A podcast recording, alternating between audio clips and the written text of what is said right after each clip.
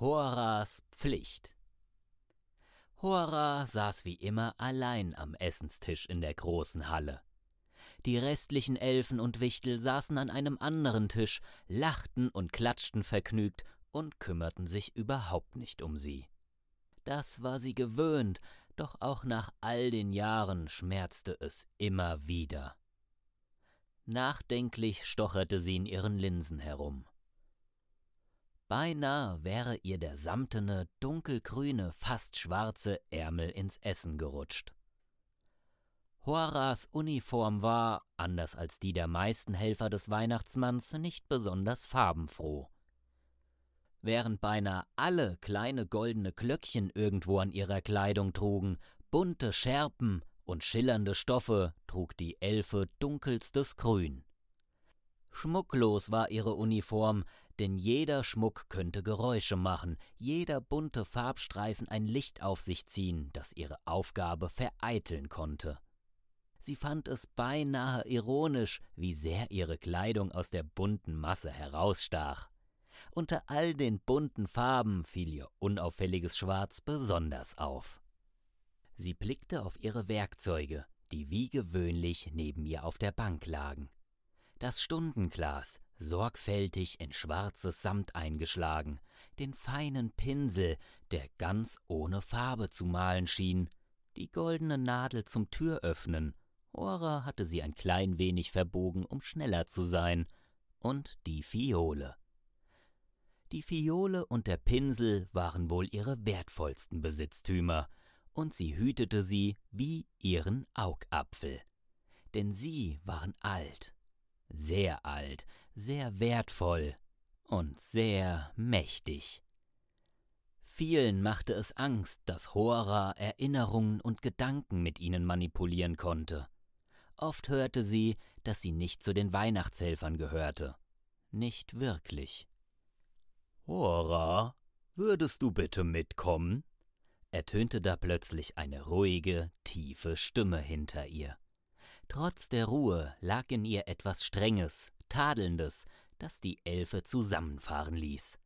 Hinter ihr stand, die Hände hinter dem Rücken gelassen verschränkt, der Ausbilder der Elfen. Äh, ja, sofort, antwortete Hora ein wenig überrumpelt. Mit einigen schnellen, gezielten Handgriffen packte sie ihre Werkzeuge zusammen, hängte sie an ihren Gürtel und stand auf. Ihr Essen ließ sie, ohne auch nur einen Gedanken daran zu verschwenden, stehen. Der Ausbilder drehte sich wortlos um und ging zügigen Schrittes aus der Halle. Hora folgte ihm. Obwohl sie schon über zehn Jahre mit ihrer Ausbildung fertig war, kam sie sich wieder vor wie ein Schüler, der etwas ausgefressen hatte. Der Ausbilder führte sie zu einer Kammertür. Sie war aus robustem Holz, so wie die meisten es waren. Daneben glänzte ein kleines Schild Büro. Als der Elf die Tür aufstieß, offenbarte sich ein recht dunkler Raum, der von Kerzen erleuchtet wurde. Auf einem Stuhl an dem großen Schreibtisch saß ein junger Elf. Er war etwas kleiner, als Elfen es für gewöhnlich waren, seine grüne Mütze hatte er in der Hand, die beinahe schwarzen Haare fielen ihm glatt auf die Schultern. Er wirkte nervös, zupfte immer wieder an seiner Mütze herum. Als die Tür sich öffnete, schaute er Hora und den Ausbilder mit großen Augen an. Die Elfe konnte nicht umhin, die Neugierde, die hinter der schüchternen Fassade hervorblickte, zu bemerken. Tineri, das ist Hora. Hora Tineri, stellte der Ausbilder die beiden knapp einander vor. Hora nickte nur ein wenig verwirrt zum Gruß. Der Junge erwiderte die Geste zögerlich, während der Ausbilder sich an den Schreibtisch setzte.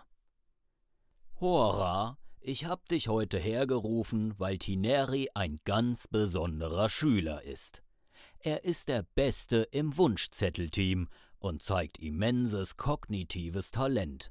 Und da musste ich an dich denken, sagte er ruhig. Hora blickte ihn verwirrt an.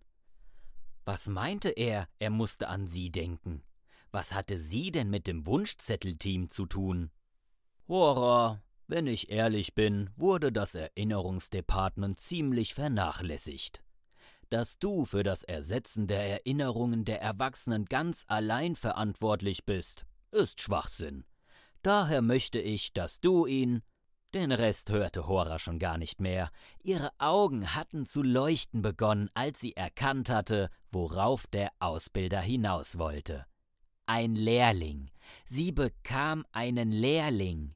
Das war der wohl schönste Tag ihres Lebens.